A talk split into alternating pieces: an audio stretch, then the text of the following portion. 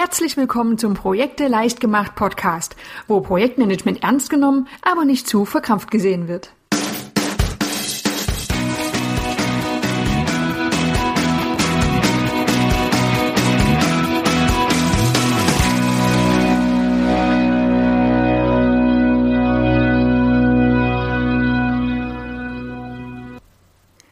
Hallo und herzlich willkommen. Hier ist wieder Andrea vom Projekte leicht gemacht Podcast.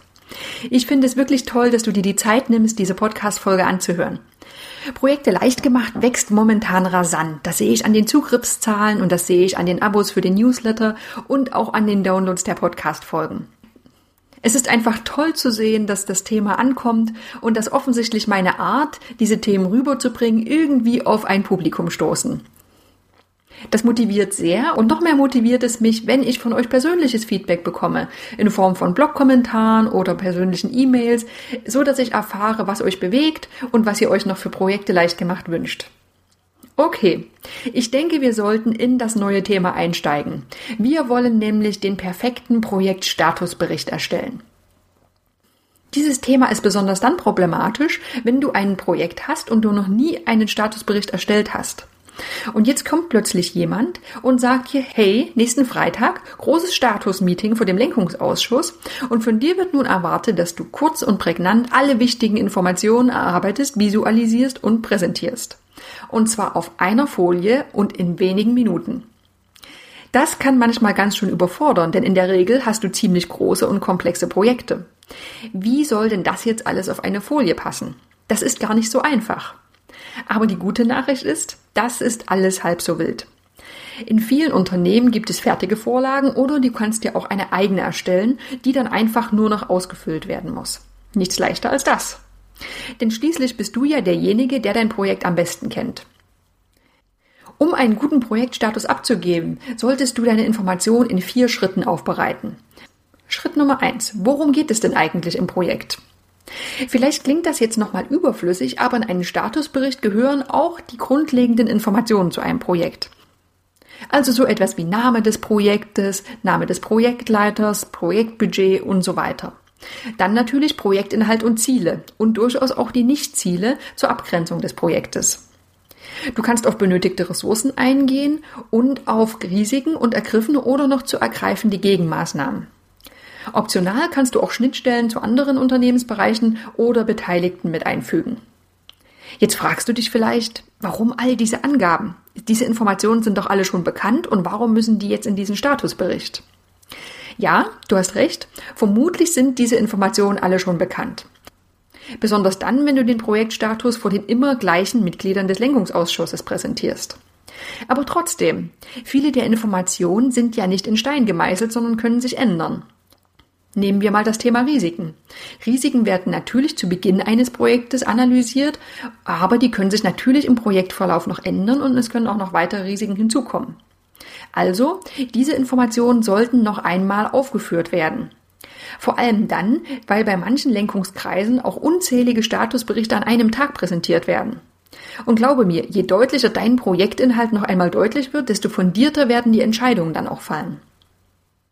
Gut, das war der erste Schritt. Du führst auf, worum es in deinem Projekt noch einmal geht. Schritt Nummer zwei, woran wird gearbeitet? Hier geht es vor allem um Aktivitäten. Achte besonders darauf, eine kurze Zusammenfassung auf die folgenden drei Fragen zu geben. Was wurde in der Vergangenheit gemacht, also seit dem letzten Statusbericht? Woran arbeiten wir aktuell und was kommt als nächstes? Wichtig ist an dieser Stelle der Überblick, nicht die kleinen Details. Gibt es bei bestimmten Punkten dann noch Klärungsbedarf, so kannst du darauf in Schritt 4 näher eingehen oder einfach auf Rückfragen reagieren. Okay, worum geht es im Projekt und woran wird gearbeitet, waren die ersten beiden Schritte. Schritt Nummer 3, wo stehen wir? Jetzt kommt er nämlich, der eigentliche Projektstatus. Und nicht umsonst wird für Statusberichte gern eine Projektampel verwendet. Denn mit ihr können besonders gut die Stati für das Projekt oder einzelne Phasen visualisiert werden. Ganz typische Ampelfarben Rot, Gelb und Grün. Rot bedeutet, du kannst es dir vermutlich denken, es gibt ein Problem. Unter den aktuellen Bedingungen werden die Projektziele so nicht erreicht werden. Die gelbe Ampel würdest du dann vergeben, wenn es zwar vorangeht, allerdings Gefahren im Hintergrund lauern oder du schon absehen kannst, dass bestimmte Probleme auftauchen werden. Ja, und dann gibt es die tolle grüne Ampel. Alles läuft nach Plan. Wenn jetzt alle Projektampeln auf grün wären, dann wäre es ja beinahe schon langweilig, aber natürlich ist es trotzdem dein Ziel, die Ampel auf grün zu bekommen. Gut. Schritt eins: worum geht es im Projekt? Schritt zwei: woran wird gearbeitet? Schritt drei: wo stehen wir? Und nun Schritt vier: was muss entschieden werden? Und das ist der vielleicht wichtigste Bereich im gesamten Statusbericht. Du und der Lenkungskreis, würdet ihr jetzt lediglich über Projektinhalt und Aktivitäten sprechen, dann hättet ihr vielleicht ein nettes Meeting, aber auch nicht mehr.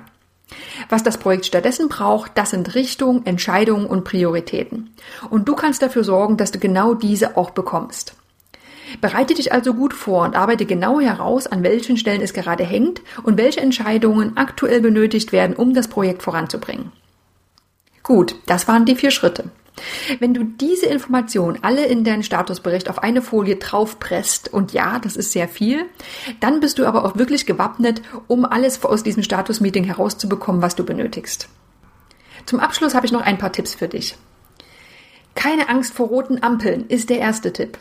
Denn manche Projektleiter scheuen sich davor, ihre Projektampel auf Rot zu setzen.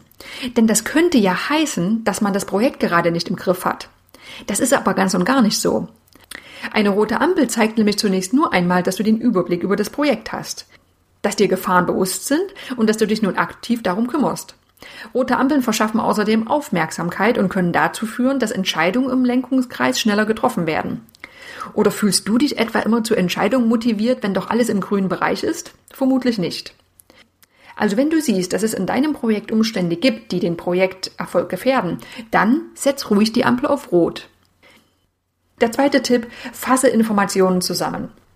Viele Menschen finden so eine einseitige Folie irgendwie doch etwas zu knapp.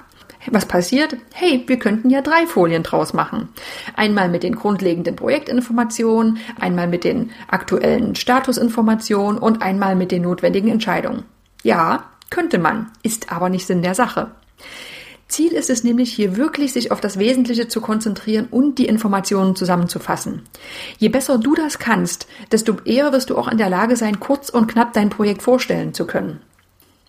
Viel wichtiger als ein ausführlicher Projektbericht ist es nämlich, Entscheidungen einzufordern. Und je mehr Zeit du für den Bereich der Entscheidungen hast, desto erfolgreicher wird auch dieser Statusbericht ablaufen. Tipp Nummer drei, werde konkret. Ja, jetzt sollst du nun doch konkret werden. Denn der Erfolg eines Statusberichts wird an den Entscheidungen gemessen, die du zurück in dein Projekt nimmst. Besonders wenn es um notwendige Entscheidungen geht, solltest du dann maximal konkret werden. Was benötigst du, um voranzukommen? Das muss jetzt nicht bis ins letzte Detail im Bericht stehen, aber du musst es zumindest im Kopf haben, so dass du reagieren kannst und genau einfordern kannst, welche Entscheidungen du für dein Vorankommen im Projekt benötigst. In diesem Zusammenhang steht auch der vierte Tipp, bereite Entscheidungsalternativen vor. Wenn wir eben schon einmal dabei sind, die Wahrscheinlichkeit, eine Entscheidung zu bekommen, ist deutlich höher, wenn du sie gut vorbereitet hast und Alternativen ausarbeitest, so dass du diese Alternativen mit ihren Vor- und ihren Nachteilen direkt aus dem Hut ziehen kannst. Das waren nochmal die vier Tipps. Ich fasse nochmal zusammen. Hab keine Angst, eine Projektampel auf Rot zu setzen. Fasse die Projektinformationen so gut es geht zusammen. Werde konkret, wenn es darum geht, Entscheidungen einzufordern und bereite Entscheidungsalternativen vor. Statusberichte können unglaublich unterschiedlich aussehen, so wie es völlig unterschiedliche Unternehmen und völlig unterschiedliche Projekte gibt. Wie so häufig gibt es also nicht den richtigen Statusbericht. Vielleicht gibt es in deinem Unternehmen eine Vorlage, die du nutzen kannst, oder falls du möchtest, kannst du auch in diesem Blogartikel eine kostenlose PowerPoint-Vorlage herunterladen und dich an ihr orientieren. Passe dann die Vorlage so an, dass sie gut zu deinem Projekt passt. Beherzige die Tipps, die ich am Ende genannt habe, und dann steht einem perfekten Projektstatusbericht absolut nichts mehr im Wege. Dann denk nur noch daran, dass so eine Lenkungskreissitzung mit einem Statusbericht eine tolle Sache ist. Denn hier hast du nämlich die Möglichkeit, dein Projekt so richtig nach vorn zu treiben, wichtige Entscheidungen einzufordern und so richtig Werbung für dein Projekt zu machen. Ja, und das ist doch auch ein schöner Abschluss für diese Podcast-Folge. Ich habe mir erneut Mühe gegeben, möglichst langsam zu sprechen. Ich weiß nicht, ob es mir gelungen ist, aber ich bin wie gesagt noch in der Experimentierphase. Vielen, vielen Dank, dass du dir die Zeit genommen hast zuzuhören und ich hoffe, wir hören uns dann bald wieder. Bis dahin. Ich freue mich immer über Kommentare und Anregungen, die du an andrea.projekteleichtgemacht.de schicken kannst. Viele weitere Informationen, nützliche Tipps und Vorlagen findest du unter www.projekteleichtgemacht.de.